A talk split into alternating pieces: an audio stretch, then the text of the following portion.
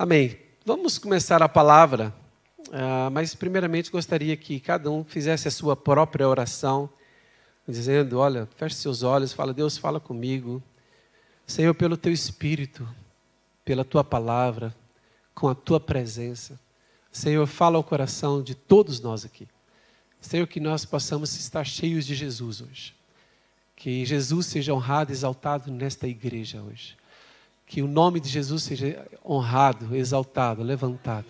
Cada pessoa na sua casa possa estar com o coração consagrado a Jesus. Abençoamos todos os irmãos em nome de Jesus. Amém. Glória a Deus. Irmãos, eu quero começar por falar de altares e templos. Sabe, é, é uma conversa até interessante.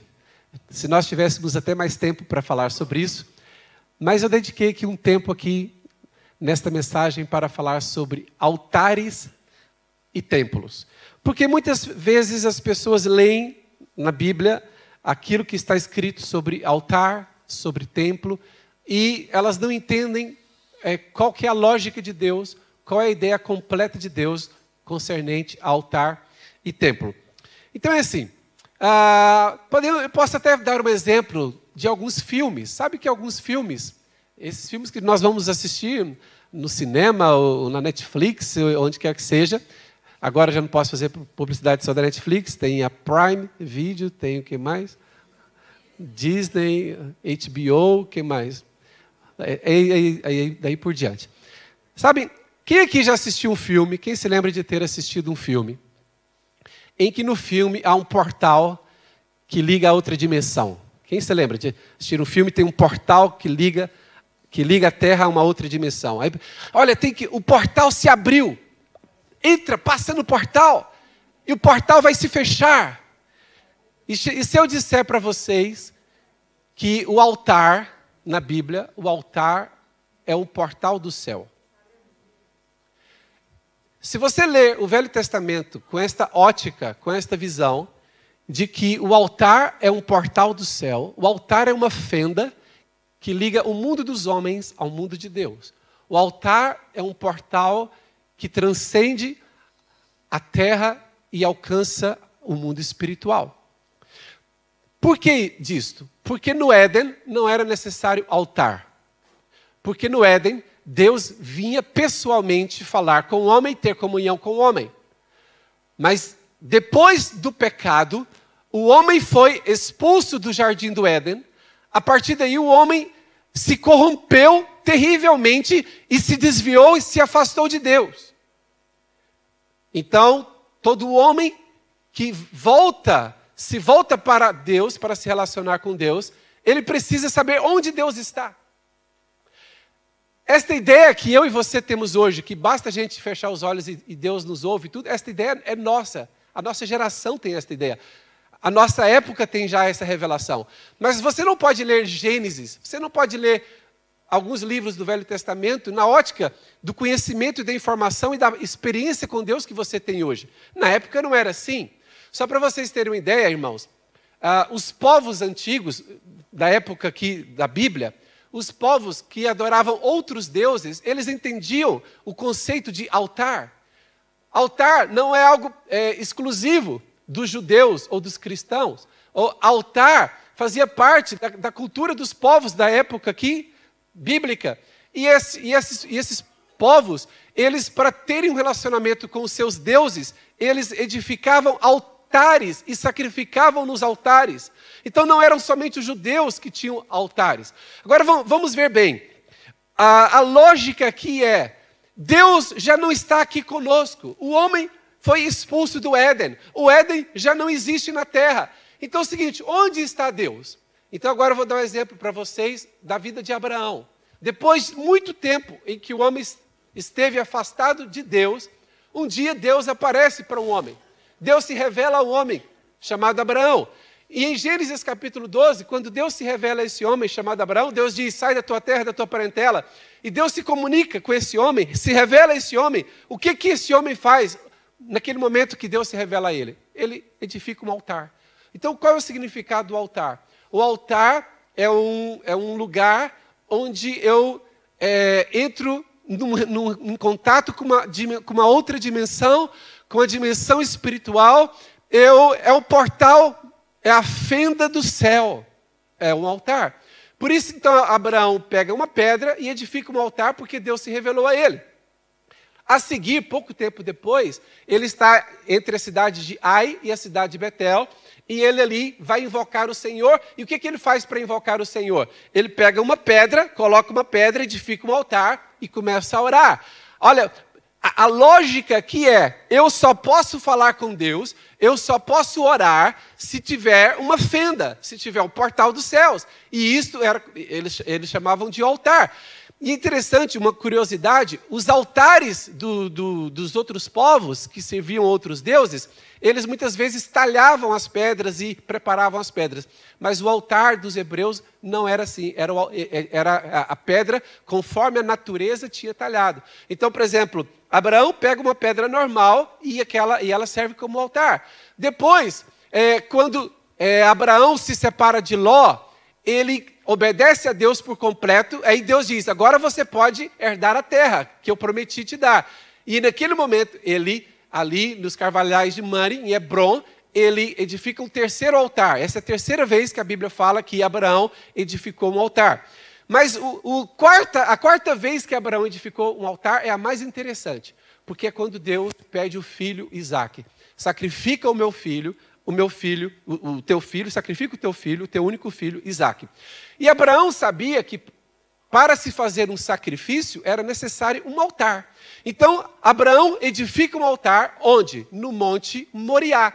Então ele edifica ali um altar e ele vai sacrificar o seu filho, e Deus diz: não precisa sacrificar o seu filho. Eu agora vi que você teme a Deus e agora você é um homem de aliança que está em aliança comigo. Essa quarta foi a quarta vez, o quarto altar que Abraão edificou. Ele edificou aonde? Eu quero que você se lembre disso. Onde é que ele edificou o altar? No Monte Moriá. Isso, nós vamos guardar isso aqui lá para frente e vocês vão ver a importância disso. Aí Abraão tem um filho, né, Isaac. Isaac cresce, fica responsável. E ele, numa época de crise na terra, Deus diz: Não desça ao Egito, mas semeia na terra que eu te disser. Isaac obedece a Deus, semeia na terra de crise, e a Bíblia dá o testemunho de que naquela, naquele ano ele colheu cem vezes mais. E que, o que, que ele faz depois de ter colhido cem vezes mais? Ele edifica, ele levanta um altar de consagração ao Senhor. Então, o que, que um altar significa? Um altar representa um lugar de encontro com Deus. Olha, eu vou falar aqui algumas palavras que, que representam aqui um altar. Um altar é um lugar de encontro com Deus. Um altar é um lugar de experiência, é um lugar de santidade, é um lugar de sacrifício, é um lugar de comunhão, é um lugar de aliança, é, uma, é um lugar de consagração, é um lugar de ligação com Deus. Então vemos, Abraão edificou quatro altares, Isaac edificou um altar. O filho de Isaac, o Jacó, quando ele vai fugir, quando Jacó vai fugir do seu irmão é, Isaú, que queria matá-lo, ele vai dormir e ele esqueceu de levar o travesseiro. Alguém já viajou e esqueceu de levar o travesseiro? Ele esqueceu de levar o travesseiro, a Bíblia diz que ele pega uma pedra e faz da pedra, faz a pedra de travesseiro. Naquela noite, Jacó tem um sonho. E presta atenção aqui no sonho de Jacó. O sonho de Jacó era o seguinte: ele via no seu sonho uma escada que ligava a terra ao céu, o céu estava aberto e os anjos de Deus desciam e subiam por aquela escada, e o que, que qual, qual que era a, a revelação do sonho de Jacó? Era uma fenda que ligava a terra ao céu, era o portal dos céus, era uma escada que ligava a terra aos céus. Quando Jacó acorda do seu sonho, ele pega a pedra onde ele sonhou, onde ele dormiu, e ele levanta aquela pedra e derrama azeite nela, reconhecendo o seguinte: ele diz assim: Este lugar é a casa Deus. Então, qual era o conceito de casa de Deus na, naquela época? Por isso que é importante é, nós entendermos o seguinte: ao lermos a Bíblia, nós temos que ler com os olhos das pessoas, os olhos daquela época, o contexto. Porque é o seguinte, hoje, para nós, o que é casa de Deus? Se eu perguntar aqui, o que é casa de Deus? Todo mundo sabe o que é casa de Deus. Mas da casa de Deus, para eles, era qual é, o, é um lugar físico que liga a terra ao céu, que liga o mundo dos homens ao mundo de Deus, ao mundo espiritual, ao mundo dos anjos. Então, Jacó chama aquela pedra, aquele lugar, ele chama de Betel, chama de casa de Deus. Aí ele vai morar com seu tio Labão, depois de muitos anos ele retorna. Quando ele retorna, ele consagra-se a Deus, depois da experiência de Peniel, e Jacó então levanta um novo altar. Ele levanta um altar que ele chama Altar do Deus de Israel, depois da sua experiência com Peniel. Mas a seguida, ele caminha e volta no lugar onde ele sonhou, o lugar que ele tinha chamado de Betel. Ele agora edifica um outro altar, porque está em comunhão e ligação com Deus, e chama aquele lugar de El Betel. Então é o seguinte: a, a, a, experiência, por exemplo, se eu for ver antes de Abraão, Noé também levantou um altar, erigiu um altar a Deus. Então é o seguinte: essa lógica de altar é em todo o planeta Terra, onde se encontra Deus? Onde está Deus? Deus não está em todos os lugares. Esse era o conceito daquela época. Deus não está em todos os lugares. Eu tenho que saber onde Deus está. Quando então Deus se revela a Abraão, ele disse: Deus está aqui. aqui é a... Quando Deus se revela a Jacó, ele entendeu: Deus está aqui. Aqui é a casa de Deus. Aqui é a fenda, é, é o portal dos céus. E é interessante, irmãos, que sabe que os lugares que, que os, em que os patriarcas edificaram altares, um patriarca edificou um altar e o outro patriarca veio e edificou no mesmo lugar. Isso é muito interessante. Não havia muitos lugares assim. Então, eles iam marcando os lugares em que Deus se revelava, os lugares em que Deus se mostrava. Então, eles tinham sempre uma pedra, e aquilo era um sinal de que um dia, um dia, Deus se revelou à humanidade. Ouça bem, aquela pedra, aquele altar representava isso. Um dia, Deus se revelou ao homem, um dia Deus se revelou à humanidade neste lugar. Este lugar é um lugar especial. Agora veja bem, qual é, desses lugares todos, qual era o mais especial? Foi o lugar em que Deus viu a aliança, o coração de aliança de Abraão, que foi no Monte Moriá.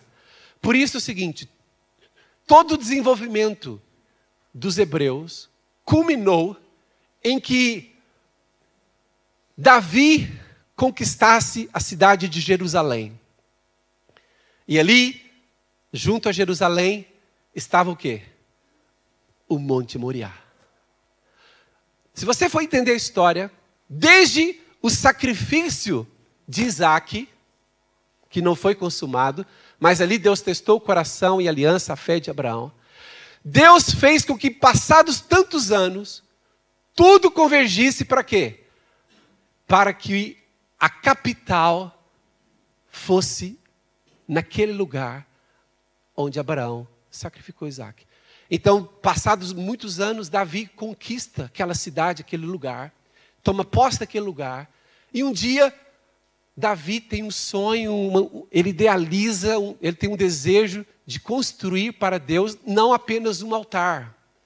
Davi tem, idealiza construir para Deus um templo, uma casa para Deus. E ele fala com Deus, fala assim: Deus, eu tive uma iniciativa, eu tive uma bela ideia de construir uma casa para você morar. Aí Deus deu uma risadinha falou assim: Eu não vou morar aí não. Mas é assim, eu, eu não preciso de casa de homens para morar. Mas, mas, Davi, o seu coração está, está bem intencionado.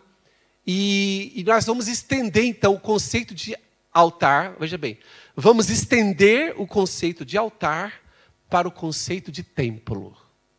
Vou dizer novamente. Vamos estender, vamos ampliar o conceito de altar para o conceito de templo. E no templo deveria haver um altar. É interessante que Davi, então, tem a ideia, reúne o material, mas Deus disse: Mas não é você que vai construir, é o seu filho Salomão. Sabem? Isto aqui é uma pessoa de visão. Ele queria construir um templo para Deus. E Deus disse: A sua ideia é linda, mas quem vai realizar é o seu filho. Uau! Mas ele continuou reunindo os recursos. Eu quero que o templo seja feito. Aí Salomão inaugura o templo. Agora vamos ler aqui. Projeta aí, por favor. 2 Crônicas 7, versículo 1. Eu quero mostrar para vocês que apesar de Deus não morar num templo feito por mãos humanas, naquela época, para a revelação daquela época, para aquele momento, Deus afirmou que ele iria agir naquele lugar. Ele não disse que ele iria morar naquele lugar, mas ele disse que ele iria agir naquele lugar. Tendo, olha a inauguração do templo. Tendo Salomão acabado de orar, a orar pela inauguração do templo. Olha que coisa linda. Desceu fogo do céu, é Deus confirmando: esse templo é minha vontade. Desceu fogo do céu e consumiu o holocausto e os sacrifícios, e a glória do Senhor encheu a casa. Verso 2. Os sacerdotes não podiam entrar na casa do Senhor porque a glória do Senhor tinha enchido a casa do Senhor. Irmãos, olha aqui. Os patriarcas ele, é, é, levantaram vários altares. Mas agora, com a construção do templo de Salomão, o que Deus está dizendo aqui é o seguinte: agora só há um lugar na terra onde eu venho. E aqui, olha o versículo 3. Todos os filhos de Israel, vendo descer o fogo e a glória do Senhor sobre a casa, se encurvaram com o rosto em terra sobre o pavimento e adoraram e louvaram o Senhor, porque é bom, porque a sua misericórdia dura para sempre. Agora o versículo 12. Vamos saltar para o versículo 12. De noite apareceu o Senhor a Salomão e lhe disse: Ouvi a tua oração e escolhi para mim este lugar para a casa do sacrifício. Ou seja, em todo o planeta Terra, não havia nenhum lugar físico onde Deus se manifestaria como naquele lugar, porque Deus disse: Eu escolhi. Eu escolhi para mim este lugar para a casa do sacrifício. Versículo 15. Olha o que Deus diz sobre o templo de Salomão. Estarão abertos os meus olhos e atentos os meus ouvidos à oração que se fizer neste lugar. Porque escolhi e santifiquei esta casa, para que nela esteja o meu nome perpetuamente. Nela estarão fixos os meus olhos e o meu coração todos os dias. Então é o seguinte: o conceito de altar cresceu, se expandiu, alcançou o conceito de templo e agora um, havia o templo de Salomão. Passados alguns anos, Jerusalém foi destruída e o templo foi destruído. Depois de algum tempo, eles reconstruíram o templo, mas o templo não ficou muito bonito. Mas e na época de Herodes, na época de Jesus, Herodes restaurou por completo o templo. Por isso que na época de Jesus, ele era conhecido como Templo de Herodes, porque ele ampliou e tornou o templo mais suntuoso. Agora veja bem, Deus está a construir uma ideia. É isso que eu quero que vocês entendam. Deus está a construir paulatinamente uma, uma ideia, um conceito de portal do céu, um conceito de fenda de comunhão dos homens com o mundo espiritual. Deus está construindo, primeiro passo, altar, segundo passo, templo, mas agora havia chegado a plenitude dos tempos e Deus iria revelar o seu plano de maneira completa. E foi então que nasceu o templo. Não pedra talhada pela natureza, não templo feito por mãos humanas, mas chegou o dia que o templo nasceu o templo nasceu. Parece estranho dizermos isto, mas o sonho de Deus desde o início de tudo era, não era que um templo fosse construído. Deus deixou Davi construir um templo para que ele fosse apenas uma sombra do verdadeiro templo. Então Deus permitiu, Davi constrói o templo, mas eu tenho um plano mais na frente, na, na, em outra geração, que você ainda não está pronto para entender. Aí o templo nasceu. Vamos ver a profecia do nascimento do templo? Mateus 1, 22. Mateus 1, 22. Ora, tudo isto, isto é uma profecia sobre a vinda de Jesus, né? Na verdade, foi quando o anjo falou para José, marido de Maria, para ele aceitar a sua esposa. Ora, tudo isto aconteceu para que se cumprisse o que fora dito pelo Senhor por intermédio do profeta. Eis que a virgem conceberá e dará à luz um filho, e ele será chamado pelo nome de quê? Emanuel, que significa o quê? Olha como que Deus foi desenvolvendo a lógica, a ideia. Olha como Deus desenvolveu a ideia. Primeiro altar, depois templo. Mas o que, que, o, que, que o templo fazia? O templo simplesmente era um portal do céu que ligava o mundo dos homens ao mundo de Deus. Mas na vinda de Jesus, a consumação perfeita do plano de Deus. Na vinda de Jesus, Deus desce à terra. Deus desce à terra. Vai nascer Jesus, Emanuel, o Deus o quê? Conosco. Por isso que hoje você tem essa ideia que ah, Deus está em qualquer lugar. Deus está em Aveiro, Deus está em Viseu, Deus está no Porto, Deus está em Santarém, Deus está na China. Por que, que hoje você tem essa ideia? Porque Deus realizou o plano. Deus conosco. Jesus veio. Emanuel. Diga assim comigo: o templo nasceu. Mateus 3,16. Nasceu o templo, mas o templo ainda não estava preenchido. Por quê? Para ser templo, tem que estar preenchido pelo Espírito de Deus. Lembra que quando o templo de Salomão foi inaugurado, o Espírito Santo encheu o templo. Mas não residiu lá. Ele só encheu e foi embora. Os homens do Velho Testamento, os profetas, o Espírito Santo de Deus vinha, operava, agia e saía. No templo também de, de, de Salomão foi assim. Mas esse templo que nasceu, o templo verdadeiro, o Filho de Deus que nasceu, quando ele alcançou 30 anos de idade, ele foi às águas do Jordão para ser batizado. Então, Mateus 3,16. Batizado Jesus, saiu logo da água, e eis que se lhe abriram o quê? Os céus. O que, que significa abrir os céus? Portal dos céus, portal celestial, fenda celestial. Então, quando Jesus se levanta das águas, olha que coisa tremenda, olha que coisa linda, irmãos. Quando Jesus se levanta das águas, o que acontece? Ele, no seu batismo, na sua obediência, abre um portal dos céus. E o que acontece mais? E viu o Espírito de Deus descendo como pomba, vindo sobre ele. Agora o templo está preenchido. O templo nasceu e agora no batismo das águas, o templo está preenchido com a presença, com o Espírito Santo. Versículo 17. E eis uma voz dos céus que dizia: Este é o meu filho amado, em quem tem, tenho todo o meu prazer. Veja bem, a partir deste momento, irmãos, Deus é, se desconecta do templo de Salomão, do templo de Herodes, no caso. Por quê? Olha aqui, o templo de Salomão era apenas uma sombra, era apenas um tipo, era apenas um símbolo do verdadeiro templo que deveria vir ao mundo. Quando Jesus então recebe o Espírito Santo e o verdadeiro templo está preenchido, Deus já não tem compromisso com aquele templo de Herodes. Acontece algo interessante. João 1,51. Olha, João 1,51. E acrescentou: olha o que Jesus disse.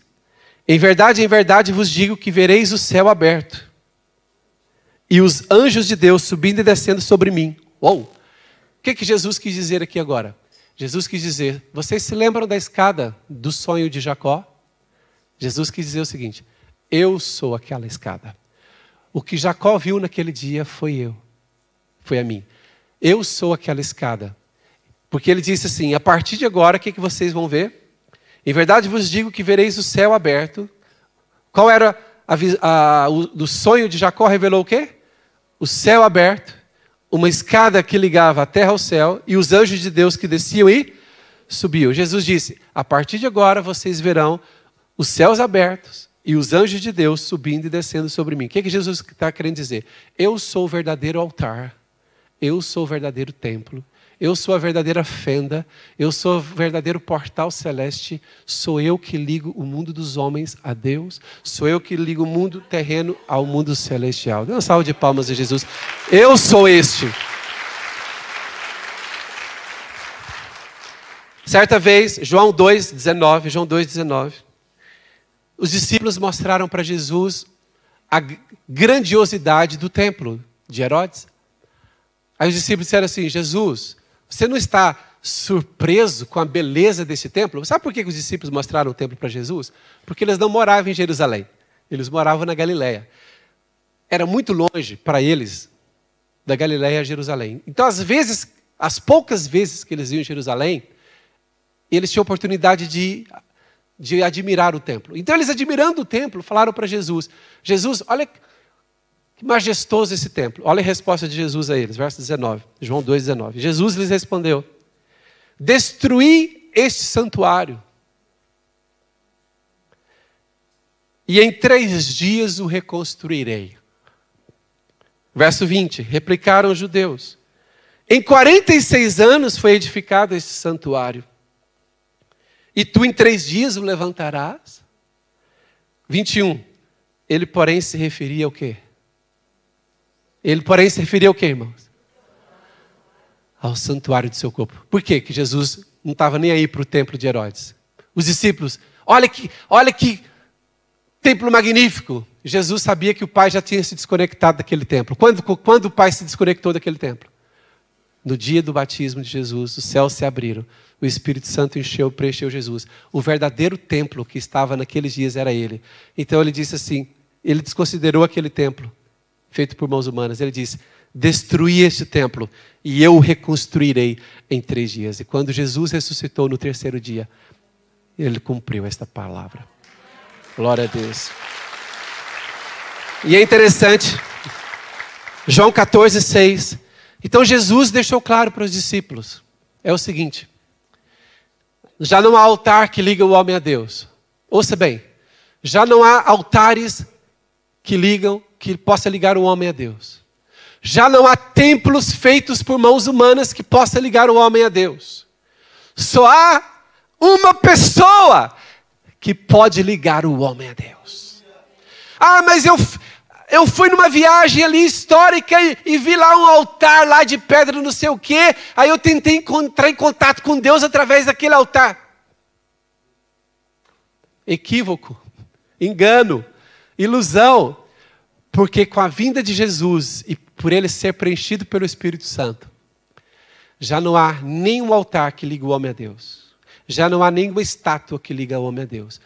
Já não há nenhum templo feito por mãos humanas que ligue o homem a Deus. Só há uma pessoa que liga o homem a Deus. Eu sou o caminho, a verdade e a vida. E ninguém vem ao Pai senão por mim. Louvado seja o nome do Senhor. E é interessante que em Jesus cumpre-se todo o simbolismo do Velho Testamento se cumpre em Jesus. Quem é o altar? Jesus é o altar. Quem é o sacrifício? Jesus é o sacrifício. E quem é o sumo sacerdote que oferece o sangue da propiciação? É Jesus. Numa só pessoa cumpre-se todo o simbolismo da velha aliança. Jesus é o altar, Jesus é o sacrifício, Jesus é o sacerdote. Então, irmãos, ninguém precisa de religião, ninguém precisa de altares. Ninguém precisa de templos feitos por mãos humanas. E agora Jesus deu um passo a mais. Ele chega nos discípulos e diz assim: agora para completar o plano. Jesus diz assim: Eu vou embora. Como assim? O templo que está cheio de Espírito Santo vai embora e agora? Eu vou embora. E é bom que eu vá, porque se eu não for, o mundo vai ficar só com um templo. Mas eu quero encher o mundo de templos. Se eu for, eu enviarei o Espírito Santo. E todos vocês serão um templo como eu sou. Aleluia!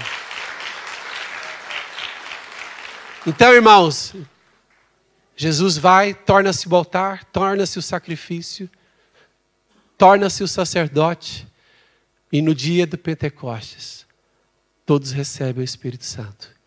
A partir daí, o inferno tremeu porque havia um templo em Jerusalém. Agora ninguém consegue, nem os demônios conseguem contar quantos templos estão esparramados pelo mundo. Todo dia nasce um templo novo. Porque o primeiro templo, protótipo, o primeiro templo nasceu. Muitos templos nasceram em muitos templos onde nascer. E diz assim: Eu sou o templo, eu sou o templo, glória a Deus. E o apóstolo Paulo, convicto desta realidade, Paulo diz assim: 1 Coríntios 3,16. Paulo, convicto dessa realidade, o que, que ele diz? Não sabeis vós. 1 Coríntios 3,16. É interessante. Não sabeis que sois santuário de Deus e que o Espírito de Deus habita em vós? Aceitar Jesus é aceitar o plano de Deus consumado, o plano completo realizado, o plano revelado no Velho Testamento, consumado no Novo Testamento. Sabe um presente? Deixa eu falar aqui de presente. Quem gosta de ganhar presente? Quem gosta de ganhar presente? Você sabia que presente é algo que vincula uma pessoa a outra? Você sabe que ganhar presente nos coloca numa posição de dependência do outro. Porque eu não posso fazer uma de Mr. Bean. Olha, você pode me presentear com essa cadeira, por favor? Você pode me presentear? Me presenteie com essa cadeira, por favor. Me dá ela de presente. Oh, obrigado, muito obrigado. Eu ganhei um presente. Isso é a Mr. Bean. Você sabia que você só pode ganhar um presente se for iniciativa de outro? Presente é algo que nos faz entender que nós fazemos parte de um corpo, de uma família, de uma humanidade. Você pode fazer muitas coisas sozinhos, por si mesmo, independente, mas você nunca pode ganhar um presente se não for iniciativa de outro. Até quando o seu filho pega o seu dinheiro para te dar um presente, mas você reconsidera que aquilo foi uma iniciativa dele. Não importa, o dinheiro não, quem comprou não, não está em questão. A questão é alguém decidiu me presentear.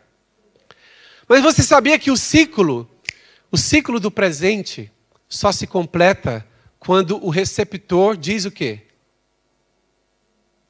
Dá ações de graças. O acto de presentear, ele só é completo quem gosta de se presentear? Normalmente são os mesmos que gostam de, de ganhar.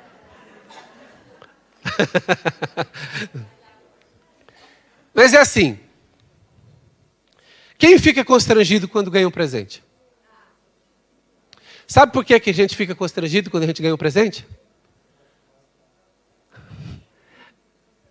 Nós ficamos constrangidos quando ganhamos um presente, porque isso nos coloca numa posição de dependente. Alguém fez alguma coisa por mim. E, e o seguinte, e não é bonito, não é bonito você pegar a mesma coisa que a outro deu e devolver. Isso é horrível. Alguém já fez isso? Quando que o, o, ciclo do presente se fecha? Com a gratidão.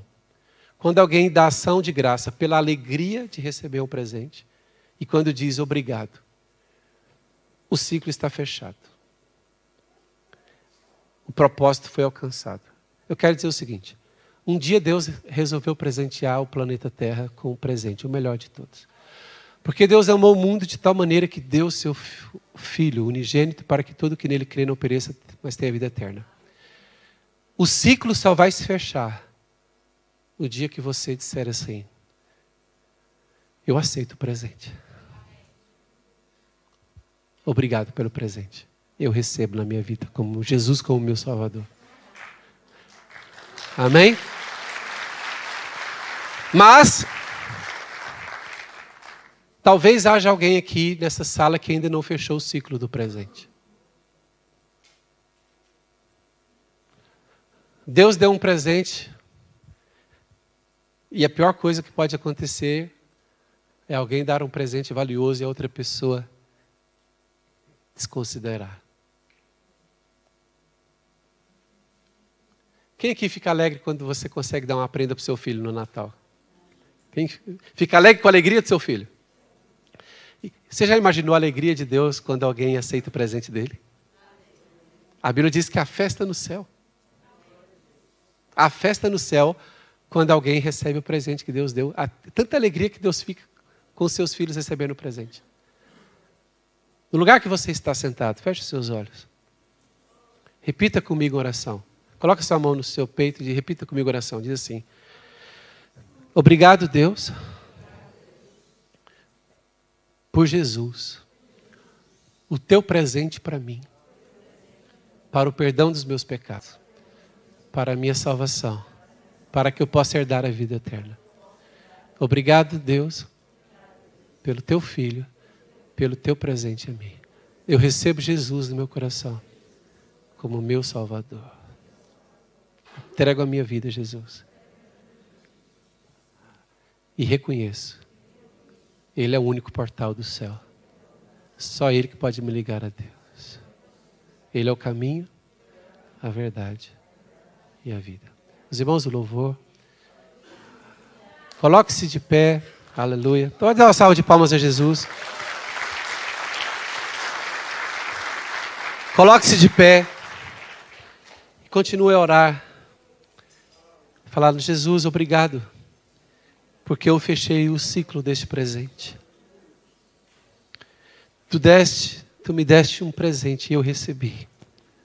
O ciclo foi fechado. Eu aceitei o presente de Deus. Eu reconheci o presente de Deus para mim. Por isso que eu não sou contra presentes do Natal. Isso pode estar ligado ao, ao comércio, à atividade econômica, mas eu não critico isso porque o presente, porque Deus quer que toda a gente entenda que o nascimento de Jesus foi um presente do céu à terra. E quando nós presenteamos alguém, nós estamos a, a seguir o coração de Deus. Aleluia. Feche seus olhos e fala: Jesus, obrigado por tão lindo e tão precioso presente que me deu a vida eterna.